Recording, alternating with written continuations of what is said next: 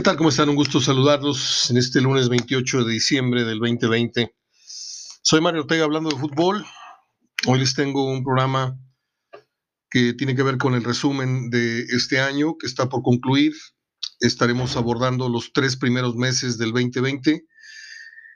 Estaremos, como siempre, hablando de las efemérides del día y estaremos haciendo un, breve pues homenaje, recuerdo, como usted guste llamarlo, para el maestro Armando Manzanero, que hoy tristemente pues falleció a causa de esto que nos trae a muchos nos trae preocupados, a otros los trae en la total en el total valemadrismo, que es el coronavirus y hoy a los 85 años, como les digo, dejó de existir físicamente el maestro Armando Manzanero, porque su música va a quedar para siempre. O sea, así como hoy se habla de Agustín Lara y de Álvaro Carrera, así se va a hablar por muchos, muchos años de un señor que compuso las letras de las más bellas canciones o de las mejores canciones que yo pueda eh, eh, comentar o, tararear algún día.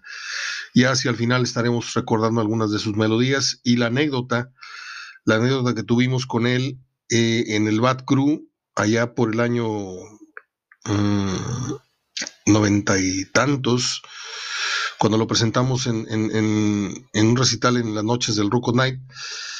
No me adelanto, al final les, les, guardo esta anécdota para los que no la, no la han escuchado todavía de mi, de mi, boca.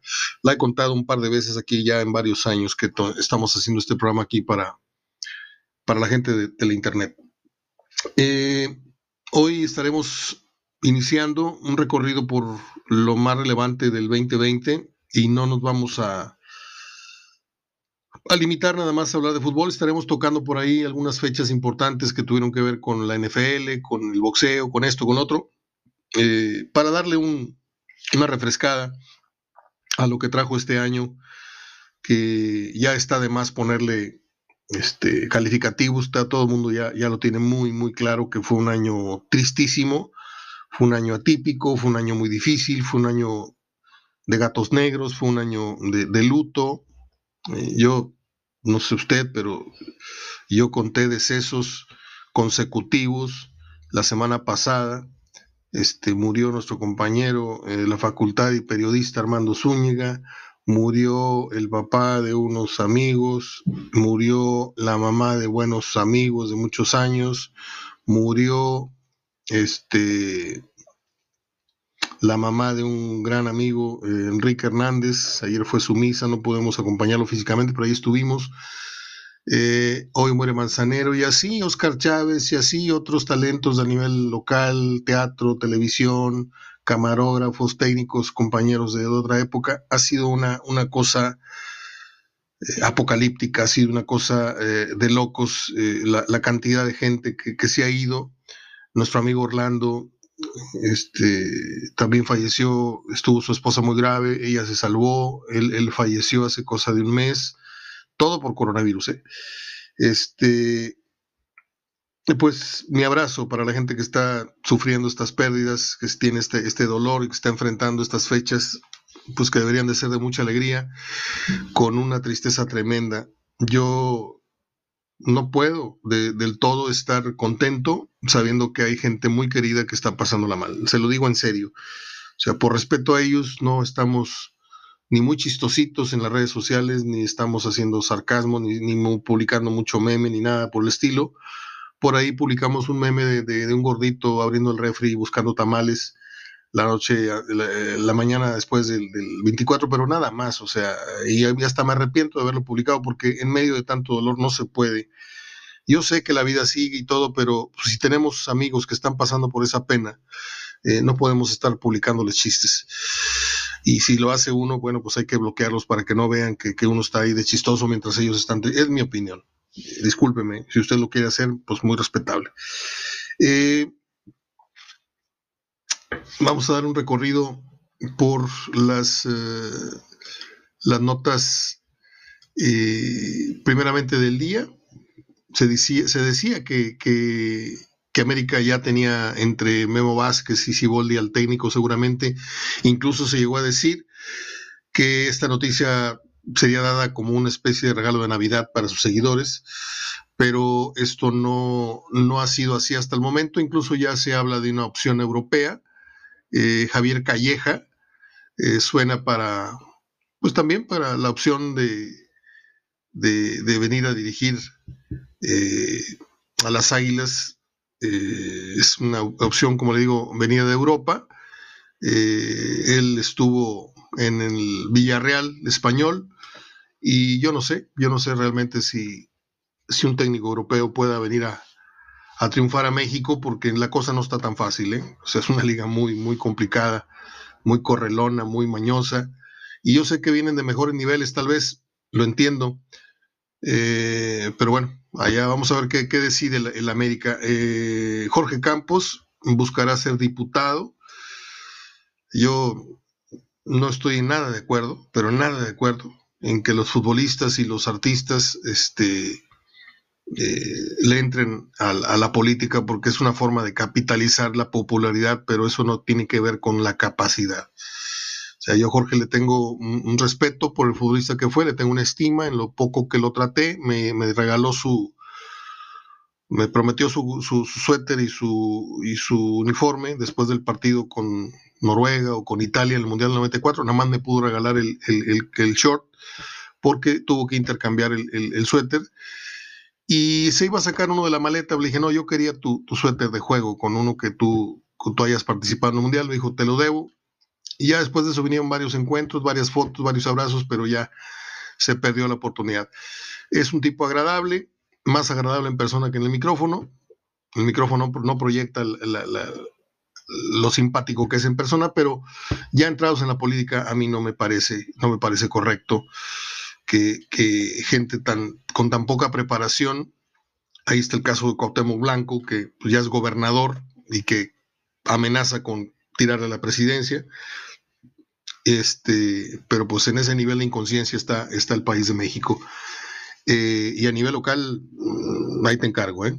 No digo nombres, pero está la cosa bastante triste con gente que está de los medios queriendo aspirar. Eh, bueno, pues eh, no hay muchas noticias a nivel local. Monterrey su pretemporada, Tigres eh, dándole fuerte. Esto inicia por ahí del mm, enero 8, algo así. 8-9. Ya está, ya está jugando la nueva liga.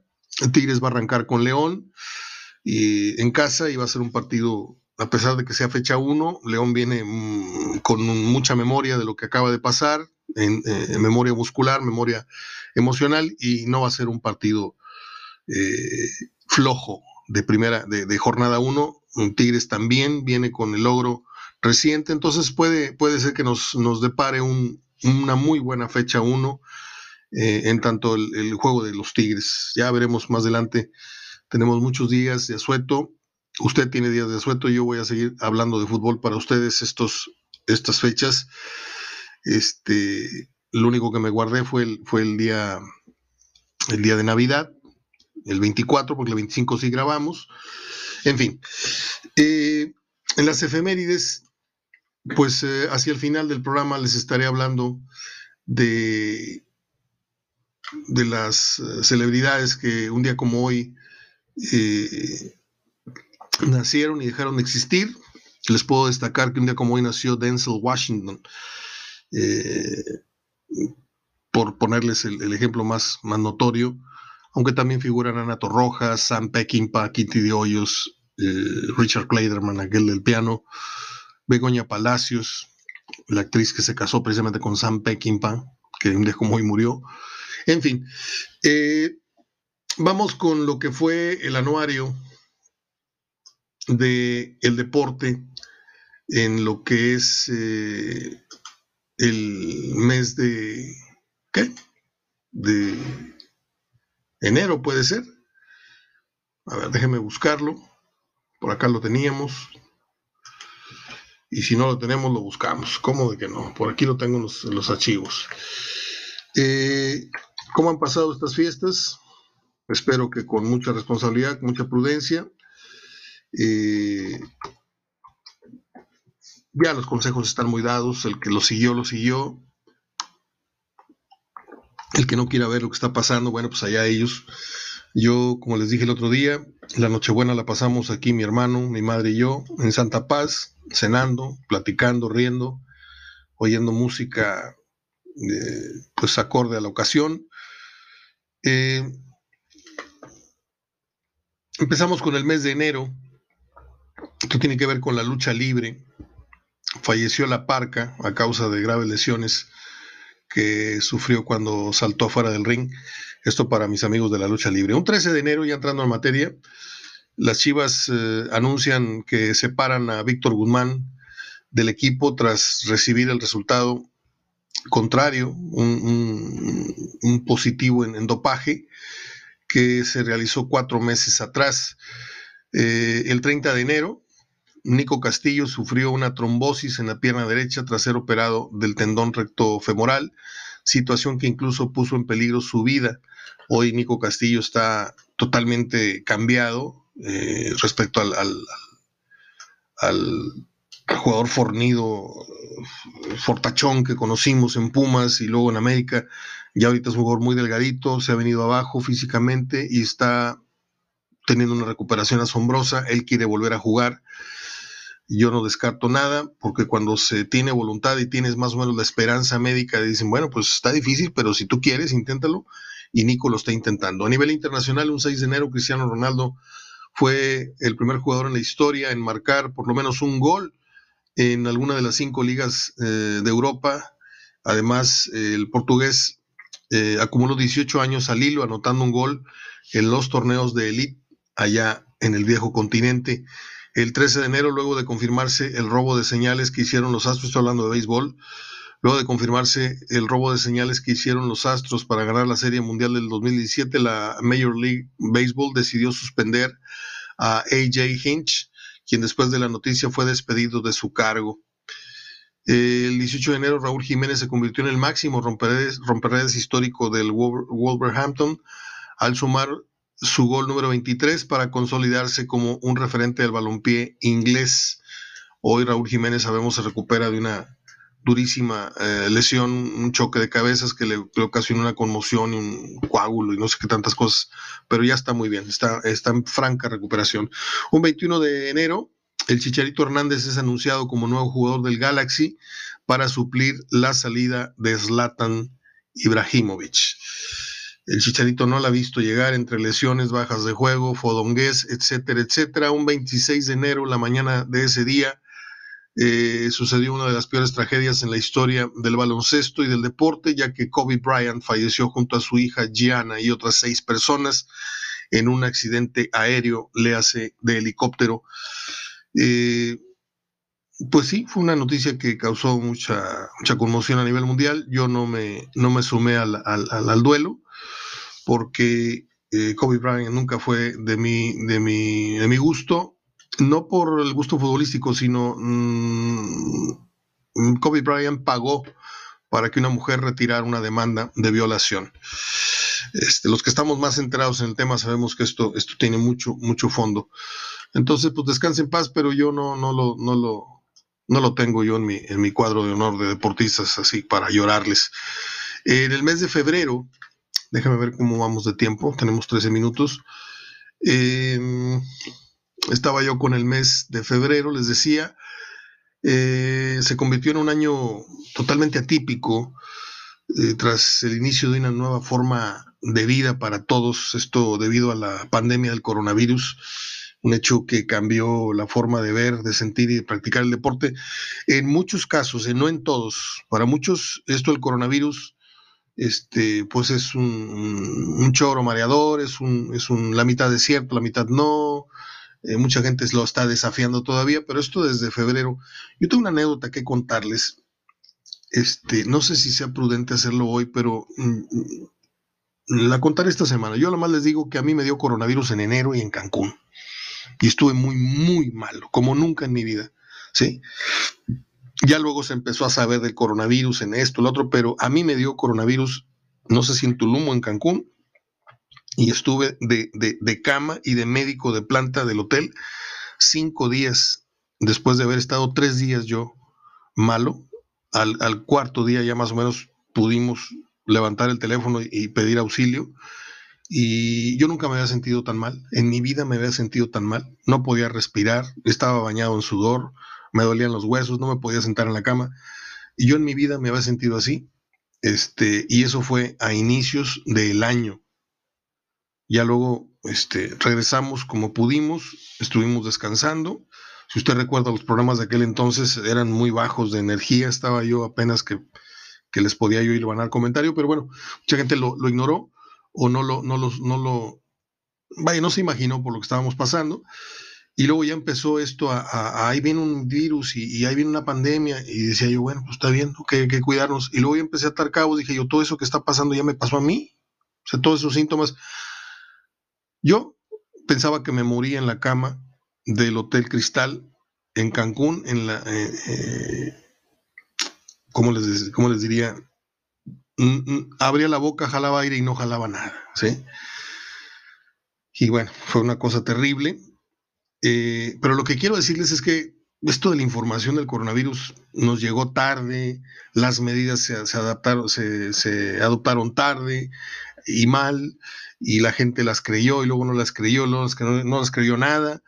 Eh, esto lo he rebotado con dos o tres amistades que tengo por allá y me dicen, sí, efectivamente, o sea, aquí hubo casos muy tempranos de eso, que no sabíamos cómo se llamaba, y luego ya en febrero o marzo le fuimos dando forma y nombre que se llamó coronavirus, pandemia y todo lo demás. A mí me dio esa madre, se los juro por mi madre, que me dio en Cancún y estuve tirado siete días.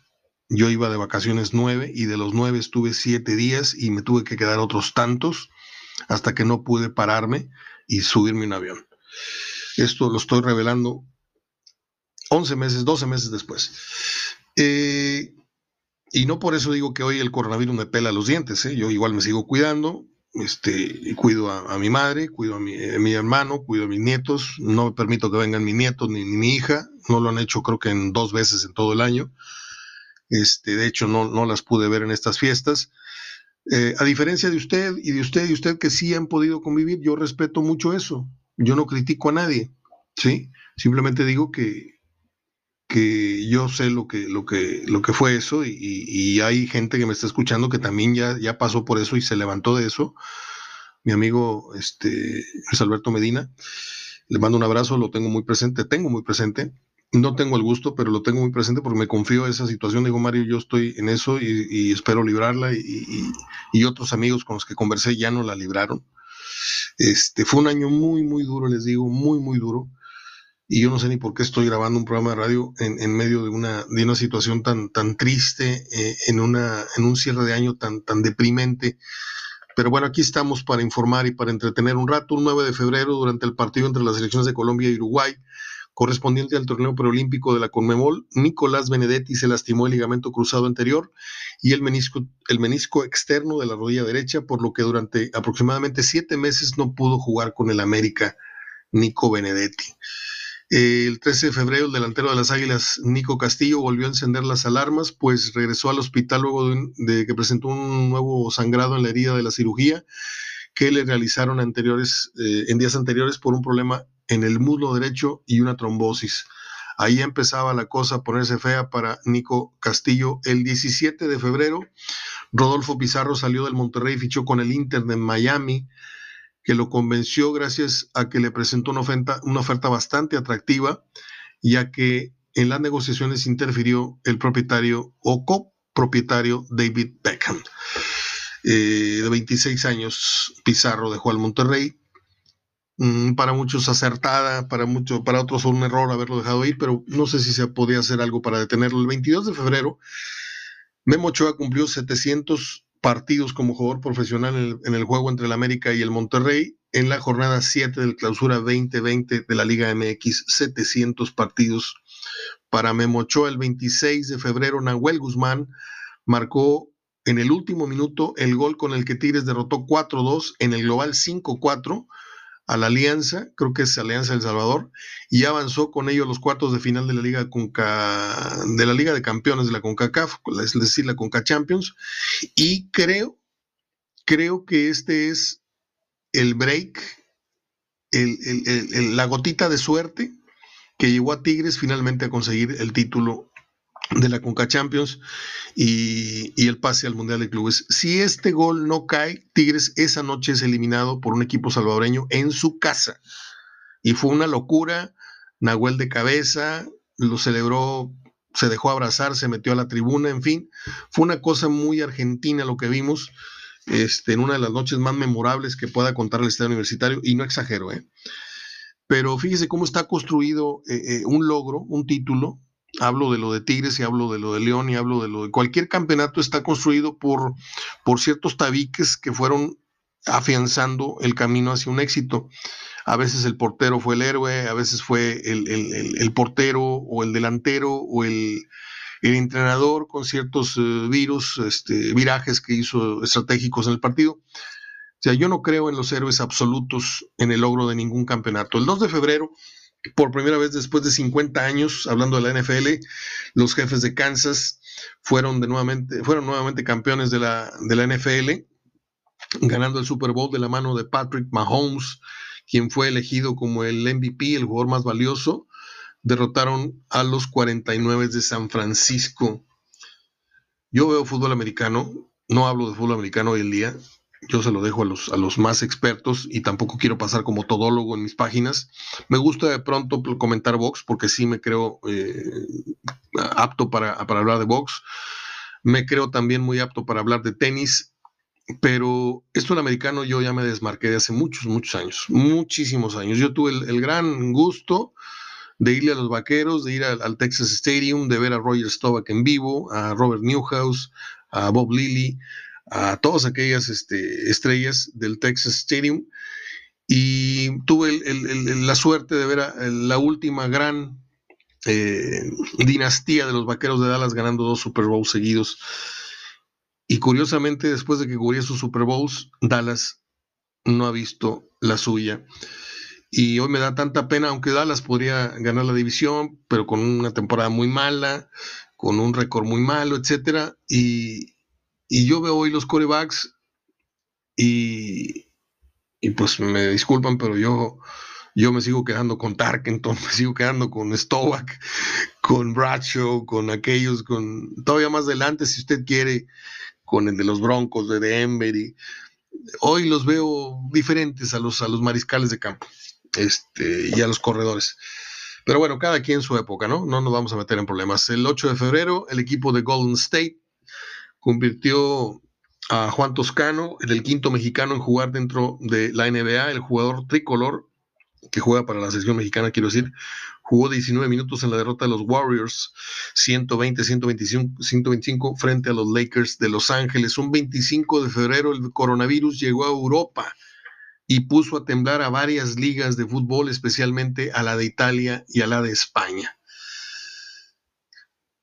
Te voy a decir, a ver, a ver, Mario, ¿cómo está eso de que te dio coronavirus en enero si en Europa apenas llegó en febrero? Estamos hablando de que se tardaron en identificar, en ponerle un sello, ¿sí? Acuérdese bien que Cancún es un aeropuerto internacional y llega gente de todo el mundo, ¿sí? Y ahí el virus, algún chinito, algún oriental, alguna persona infectada, lo sembró en el aeropuerto, en algún restaurante, en donde anduvimos cenando, en donde anduvimos conviviendo y ahí nos pegó durísimo al segundo día que estuvimos en un centro nocturno. Este, el 5 de febrero, autoridades sanitarias de China confirmaron el contagio de COVID-19 de un niño recién nacido en Wuhan, epicentro, epicentro del brote. Pues sí, allá fue la cosa. Eh, vamos con el mes de marzo, sería. A ver, vamos a ver si estamos correctos en el mes. Sí, estamos en el mes de marzo. Déjeme checar el, tiempo que llevamos. Son 24 minutos. Ojalá y no me. No se me olvide revisarlo para que no se corte el audio. Eh, a nivel nacional, un 6 de marzo, Renato Ibarra es acusado por su esposa, Luceli Chalá, por violencia familiar.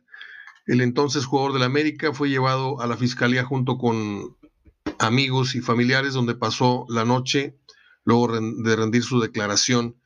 El 6 de marzo, Roger Martínez vuelve a jugar con el América después de un par de meses.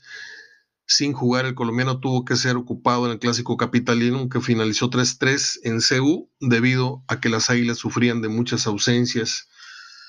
O sea, es, deprimente los jugadores que ha contratado América en los últimos años. ¿eh? Jugadores como Roger Martínez que ganan 2, 3 millones de pesos al mes y son unos sinvergüenzas. Pero esto no lo hubieran hecho, jamás se lo hubieran hecho a Panchito Hernández en, paz descanse, el, gran, el mejor directivo que ha tenido la América obviamente con el señor Cañedo en su historia.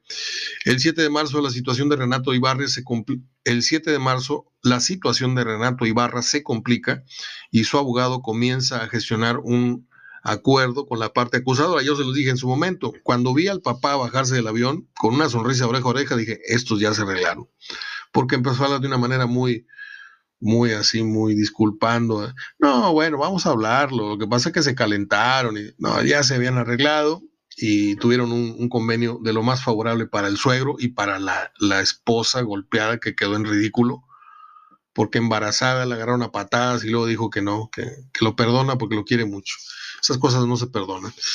El 8 de marzo el jugador del América es acusado por violencia, Renato Ibarra, es acusado formalmente por violencia familiar e intento de feminicidio por la juez del reclusorio norte, quien ordenó su traslado al reclusorio oriente para una nueva audiencia el club a su vez informó que el ecuatoriano estaría separado del plantel de manera indefinida. El 11 de marzo el América goleó 3-0 al Atlanta United en el juego de ida de los cuartos de final de la Liga de Campeones de CONCACAF que quedó suspendida y que concluiría a finales de diciembre para buscar al representante de la CONCACAF para el próximo Mundial de Clubes. El 13 de marzo la Liga MX se une a la medida mundial de cerrar las puertas de los estadios los directivos confirman que los partidos de la jornada 10 del torneo de clausura 2020 se desarrollen sin aficionados, incluido el Cruz Azul contra América, para que en ese momento, eh, partido que para ese momento ya tenía vendido el boletaje total del, estadio. Y pues ahí empezó todo la debacle. El 13 de marzo, Luceli Chalá se retracta de su declaración original y Renato Ibarra es puesto en libertad de manera inmediata. Sin embargo, el jugador tuvo que pagar una multa, gastos médicos de su esposa y un monto para cubrir el daño ocasionado a la familia. La cifra rondó los 8 millones de pesos. El 14 de marzo, una vez tomada la decisión del cierre de las puertas, de los estadios, los directivos de la liga lanzan propuestas para adelantar la jornada 11 bajo el argumento de evitar la probabilidad de riesgo de contagio. Sin embargo, la razón principal es que ya se sabía que la Ciudad de México enfrentaría la fase 2 que impide el desarrollo de eventos públicos. El 15 de marzo, con la victoria de 1-0 eh, sobre el América, el Cruz Azul hablamos de Cruz Azul, la liga se suspendió, ese día paró un penalti en último momento eh, Chuy Corona, que se decía que salía del Cruz Azul en estos días, pero va a jugar un torneo un año más. La liga suspendió sus actividades de manera indefinida a la postre. Ese campeonato, clausura 2020, se canceló por, por completo, sin declarar ganador a ningún equipo debido a que aún faltaban muchas jornadas por jugarse, además de la liguilla, el torneo más negro y más nefasto que ha tenido Monterrey en su historia y mire que venía a defender un título. Em, a ver, ¿dónde estaba yo? Ok. Un 18 de marzo se confirma el primer caso de COVID en la Liga MX. El presidente del Atlético San Luis, Luis Alberto Marrero, confirmó que se contagió del virus en un viaje que realizó a España. Una semana antes, el directivo potosino se aisló de manera inmediata en su casa de San Luis. En materia internacional, un 7 de marzo, Rodolfo Pizarro su historia en la nueva franquicia de la MLS, que es el Inter de Miami, al marcar el primer gol del equipo en el torneo. Eh, esto fue en la derrota del, del Miami, 2-1 ante el DC United. Y el 11 de marzo, la Liga Española confirmó que sus siguientes jornadas se disputarán sin aficionados debido al incremento de casos de contagio por COVID-19 que para ese momento todavía no era considerada una pandemia. El 12 de marzo la Premier League se une a la medida de la Liga Española de cerrar las puertas de sus estadios para prevenir el contagio. Sin embargo, Joseph Guardiola, entrenador del Manchester City, la mejor decisión sería, para él, dijo que la mejor decisión sería posponer la liga en lugar de jugar sin gente. El 13 de marzo la UEFA decide cerrar las puertas de los estadios para todas las competencias y todas las ligas y ya para ese entonces estábamos hasta las manitas. Son 29 minutos, no he terminado, tengo que hacer el corte, regreso, esto es hablando de fútbol, el resumen del año, los tres primeros meses y faltan las efemérides. Felices fiestas y pues mi abrazo de gol a los que están de duelo. Volvemos.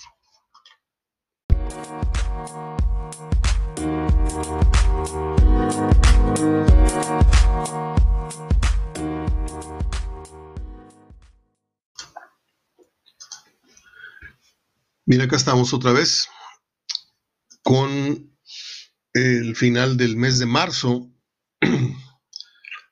Ah, estaba yo con el 13 de marzo, voy de nuevo. La UEFA decide cerrar las puertas de los estadios para toda competencia y todas las ligas que no lo habían hecho. La Serie A, la, la Liga, la Bundesliga, la Premier League, algunas de las competencias que se sumaban a la lista, además de la Champions League y la Europa League.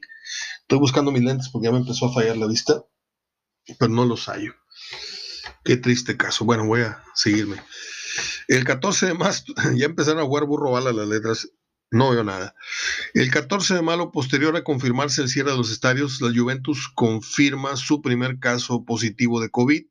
El defensor, el defensor, el defensor Daniele Rugani fue el primer jugador en contagiarse del virus que para ese entonces ya era una amenaza mundial.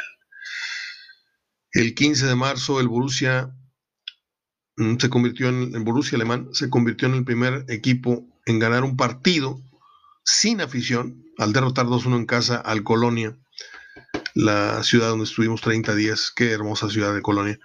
Ese fin de semana se jugó la primera jornada sin gente, pero fue en la Bundesliga quien se llevó a cabo el primer duelo. O sea, fue ahí en, Alemania donde se llevó el primer partido sin gente. El 16 de marzo, River Plate decidió no presentarse al compromiso de la Superliga Argentina ante el Tucumán y la federación de aquel país anunció que sería castigado el club de Buenos Aires, a pesar de que para ese momento la Conmebol ya trabajaba vía home office. El 17 de marzo, el Valencia de España informó que el 35% de su plantilla arrojó positivo por COVID después de haberse hecho eh, aquel viaje a Italia, uno de los países con más casos de contagios para disputar el partido correspondiente a la Champions League. Ahí fue el gran, primer gran error que el deporte en este caso cometió, el fútbol. Ese juego regresó a potencialmente miles de contagios a España, porque muchos aficionados fueron, como dice la nota, y, y, esos pues multiplicaron por miles a los que a la postre fueron contagiados. El 20 de marzo los jugadores de los equipos de la Bundesliga aceptan reducirse un porcentaje de su salario como ayuda a los directivos de los clubes se buscó que cada plantilla se ahorrara en promedio un millón de euros mensualmente para contener la crisis que se venía. El 21 de marzo, sin tener la condición de ganar la Liga ni la Champions League, la directiva del Real Madrid informó que se extendió el contrato a su entrenador Zinedine Zidane por un año más. Para ese momento, el francés había ganado el 70% de los puntos en disputa y se encontraba por debajo del Barcelona en la tabla. Yo creo que el ciclo de, de Zidane como que ya está llegando a su fin, ¿no? Esas serían las, eh, los tres primeros meses del recuento de este 2020 que todavía no termina, pero ya le quedan unas cuantas horas. Eh, pues ahí está. Empezamos a ver el inicio de la novela, de la tristísima novela que hoy pues todavía no, no termina y que sí tenemos suerte, sí tenemos suerte, porque ya se empezó a politizar esto de la, la vacuna aquí en México, como era de esperarse. Sí tenemos suerte los mexicanos, promedio, porque los FIFIs y todos esos, esos van a estar salvos en los primeros 15, 30 días de, de, del año próximo, pero la gente de a pie, la gente del pueblo, esperemos tener ya nuestra vacuna a mediados de año. Y los que estamos ya casi este, rayando la tercera edad, que dicen que los 60 años para arriba, ¿no? Algo así. Este, estamos por ahí de mayo, junio, esperando nuestra vacuna. Y como lo dije el otro día, hay que cuidarnos hoy más que todo el año que está por concluir. Hoy más que nunca, porque sería muy triste estar nadando y nadando y nadando y ahogarnos a 50 metros de la orilla. Es decir, no nos puede como dicen los españoles, no nos puede coger el virus, no nos puede alcanzar el virus si ya estuvimos o sobrevivimos o estuvimos este, lejos de contagiarnos en todo lo que fue este año horrendo. Yo le pido, por favor, de veras, de veras, se lo digo no como un rollo, no como querer pasar como un comunicador más que trata de hacerle a la conciencia social. No, grábese esto, por favor. Todos los días yo veo entre 5 y 10 esquelas en mi muro. A veces de gente extraña, pero estos últimos días ha sido gente muy querida, la que ha perdido seres queridos, a sus padres, a sus hermanos, a sus estos, a sus hijos, a su... Y, ya no es un chiste, ya no es una cosa de, no, pues este, pasa nada, vamos a la, la, la, carne asada con mi compadre y hay 40 personas ahí abrazándose y, la, y jajaja. O sea, yo no digo que no, que no hagan su cena navideña, pero que no, no, no se excedan de 10, 15 personas, ¿eh?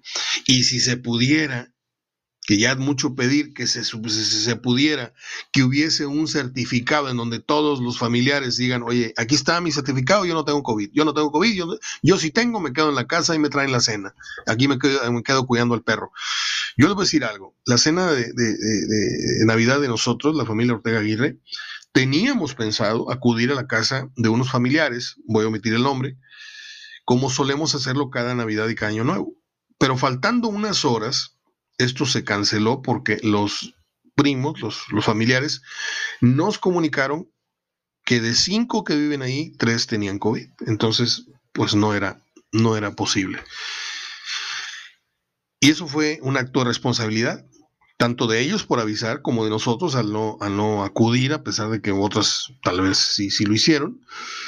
Y yo quisiera que de aquí a que nos dan el piquete, hablo de la vacuna, este, tuviéramos conciencia de que hay que cuidarnos más y más y más. Mire, hoy murió el maestro Manzanero a los 85 años.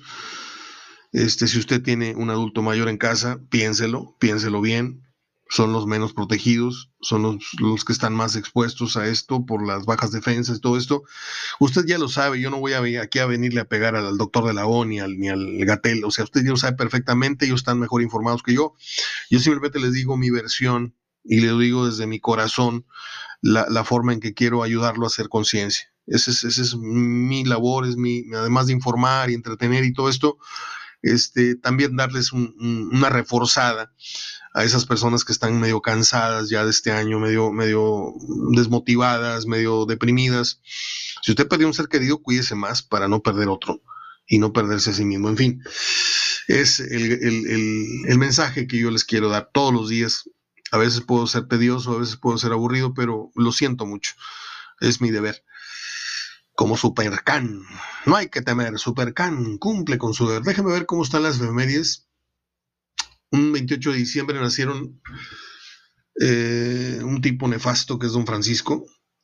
Eh, tengo una amiga que trabaja o trabajó con él, que fue conductora aquí del canal 8 y Mevisión no digo su nombre para no me comprometerla, trabajó con este señor Mario Luis, que tiene un apellido impronunciable, Kreutzberger, Kreutz, Kreutzberger, alias Don Francisco, y, así como Plácido Domingo, finalmente todo fue cierto, ¿eh? todos los acosos y los estos y las violaciones. El señor las hacía pasar por las armas y querían ser edecanes del programa y esto y lo otro, y eso, es una cosa terrible, ese señor. Lástima. Eh, un día como hoy nació Begoña Palacios. Ella fue una actriz de películas, de novelas en México y se casó con un gran director de cine, Sam Peckinpah. Les he recomendado aquí más de una vez la película La Cruz de Hierro. Es una, una, película de guerra. Está en YouTube, si la quieren ver, pero sería fantástico que la consiguieran por Amazon, que la pidieran. Este, es una de las mejores películas de guerra que yo les puedo recomendar. Este, el uso de la cámara lenta es un recurso, eh, pues también tal, tal, vez el sello de, la dirección de Sam Peckinpah, eh, casado con Begoña Palacios y que murió el director un día como hoy, curiosamente, y creo que muere, no me acuerdo si murió en Acapulco. Eh, un día como hoy nació Yolanda Andrade, esta que dice que anduvo con le sacó los trapitos a Verónica Castro. Eh, un día como hoy nació Denzel Washington. Yo con este actor tengo problemas porque a veces lo siento muy posado, lo siento muy, muy repetido en sus gestos, en sus eh, para las trompas, en sus caminados.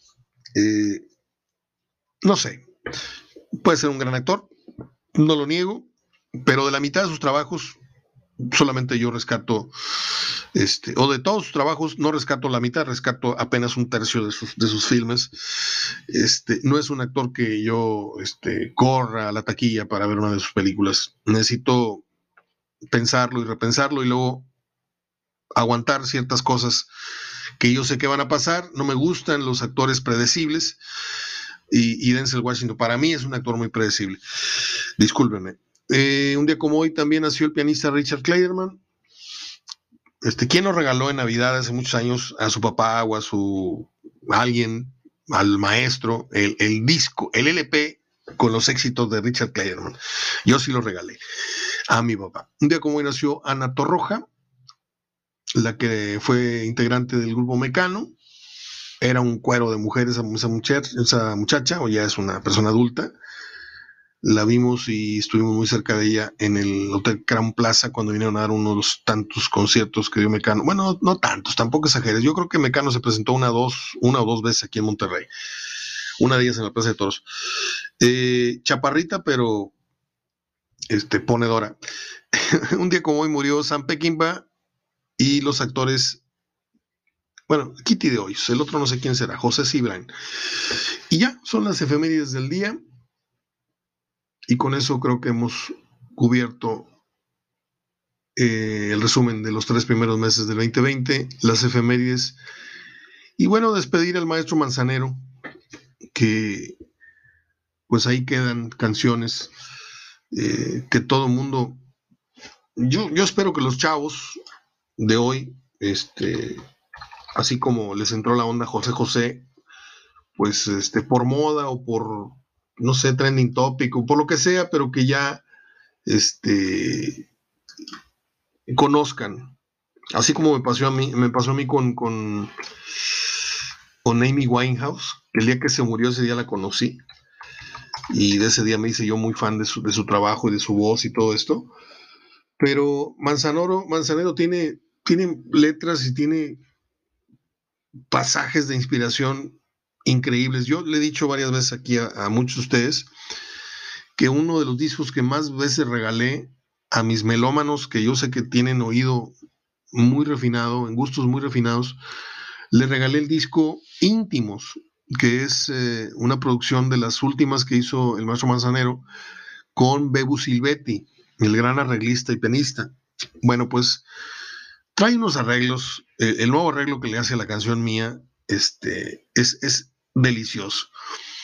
Cómprelo, es un, disco con una tipografía de un piano apenas rayado así con un crayón, un piano negro y un fondo azul. Esta tarde vi llover, vi gente correr y no estabas tú. Adoro la tarde en que nos vimos. Este, tantas letras, somos novios, eh, mía, aunque tú vayas por otro camino y que jamás nos ayude el destino, nunca te olvides no. ¿Te acuerdas usted de la canción aquella de no? Porque ya no extraño como antes tú. Nada personal entre tú y yo. No hay nada personal. Como yo te amé. Por favor, como yo te amé con Eugenia León o con Gualberto Castro. Parece que fue ayer. Contigo aprendí. Esperaré a que tú me quieras como yo. Algo así decía esa letra. Ah, ¿Cómo decía? Esperaré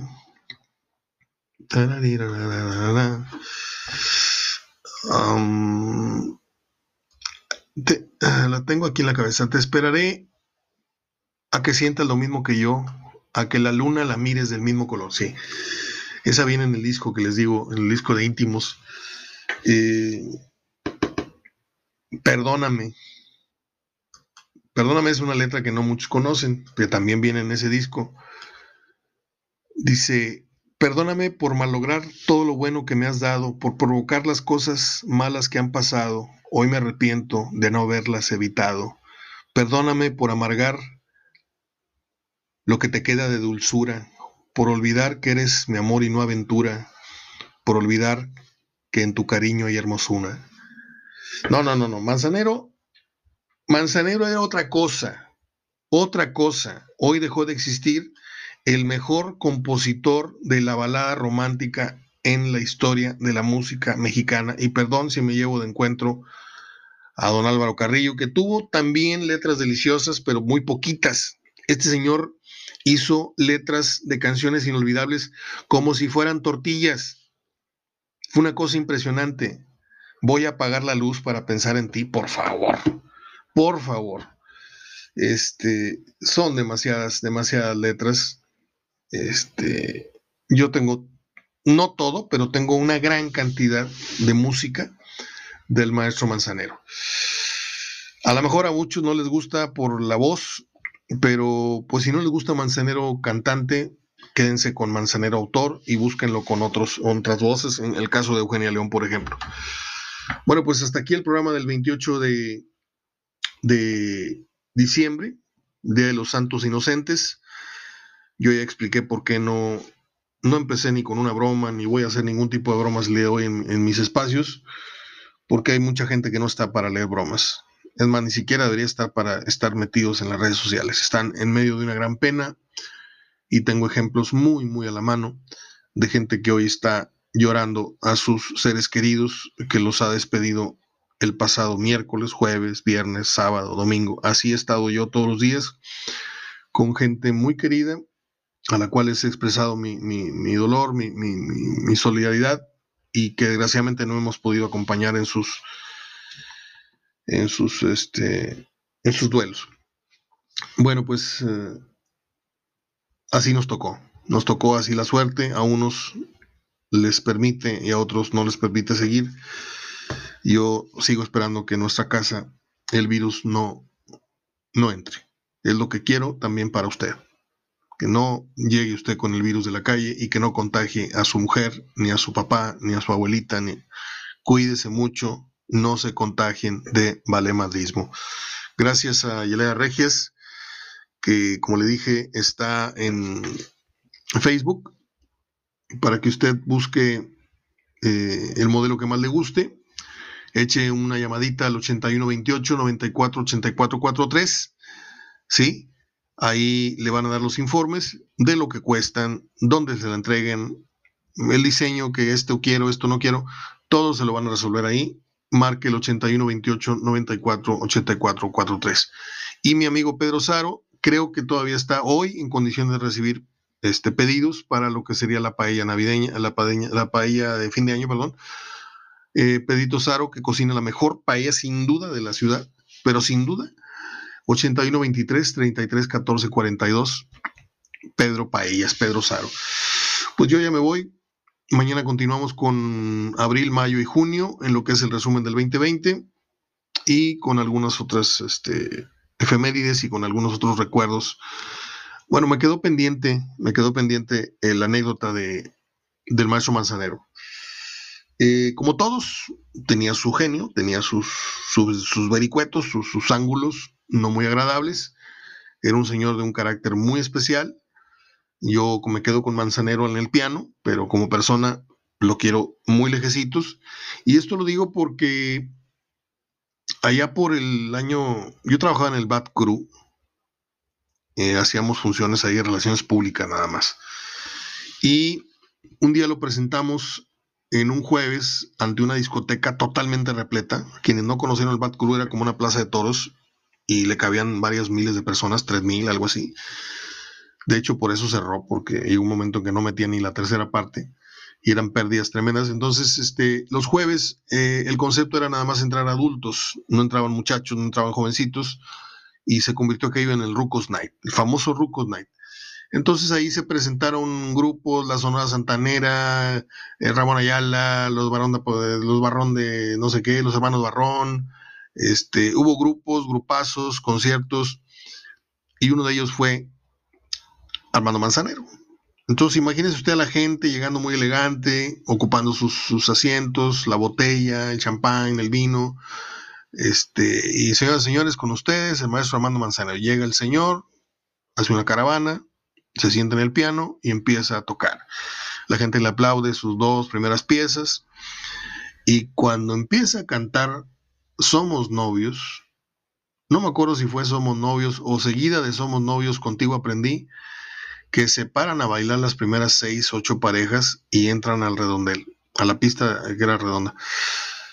Y entonces el maestro Manzanero estaba cantando, se estaba lampareando, los reflectores lo estaban lampareando y no permitía a él ver lo que estaba pasando abajo del, escenario. Entonces, cuando la luz le deja dar directamente, él se, se percata de que hay seis, ocho, diez parejas bailando y en eso deja de tocar y empieza a decir, no me bailen, por favor, no me bailen. Yo no vine aquí a, que, a hacer su, fondo musical para, para, que se pongan a bailar. Yo vine aquí a dar un Eso causó la indignación de muchísima gente que se paró y se salió. Y el día siguiente, a ocho columnas, la sección gente, o como se llamara en ese momento, la sección de espectáculos del norte, intitulaba No me bailen. Hubo silbidos, no hubo aplausos, la gente dijo, yo no me salgo, pero yo no vuelvo a aplaudir a ese señor. Se quedaron platicando, se hizo un barullo tremendo, porque la gente dejó de atender el concierto y se puso a platicar en sus mesas. Ya habían pagado el cover, ya, habían, ya tenían bebidas ahí. Dijeron, pues aquí vamos a desquitarlo. Y lo que hicieron, lo menos que hicieron fue ponerle atención al concierto. El señor eh, eh, como apresuró su actuación y se fue en 45 minutos del escenario cuando el pacto, el contrato decía otra cosa, ¿eh? era una hora y media, algo así. Entre platicadita y cancioncita y esto y lo otro. Pero fue un pasaje muy triste y creo que esa fue la última vez que Manzanero se presentó en un masivo, porque luego vino al festival de no sé qué, cantó ante 20, 30, 50 gente ahí en los escalones de la, la Macroplaza y cositas así, ¿sí? Pero nunca pudo resarcir su, su imagen con la comunidad regimontana después de aquel no me bailen, que yo nunca entendí. Porque la discusión que se hizo en la oficina luego de, ese pasaje fue, pues me la reservo, pero este fue muy, muy, muy desagradable, muy decepcionante conocer esa. Pero bueno, yo no voy a, a quedarme con eso, me quedo con, con lo que les acabo de decir, que para mí es uno de mis compositores y, lo canto y lo llevo desde hace muchos años. Y que en paz descanse el maestro Armando Manzanero. Soy Mario Ortega hablando de fútbol y de anécdotas y de la vida y del coronavirus y de tantas cosas. Le dejo mi abrazo de gol. Estamos en contacto el día de mañana si Dios quiere. Hasta entonces.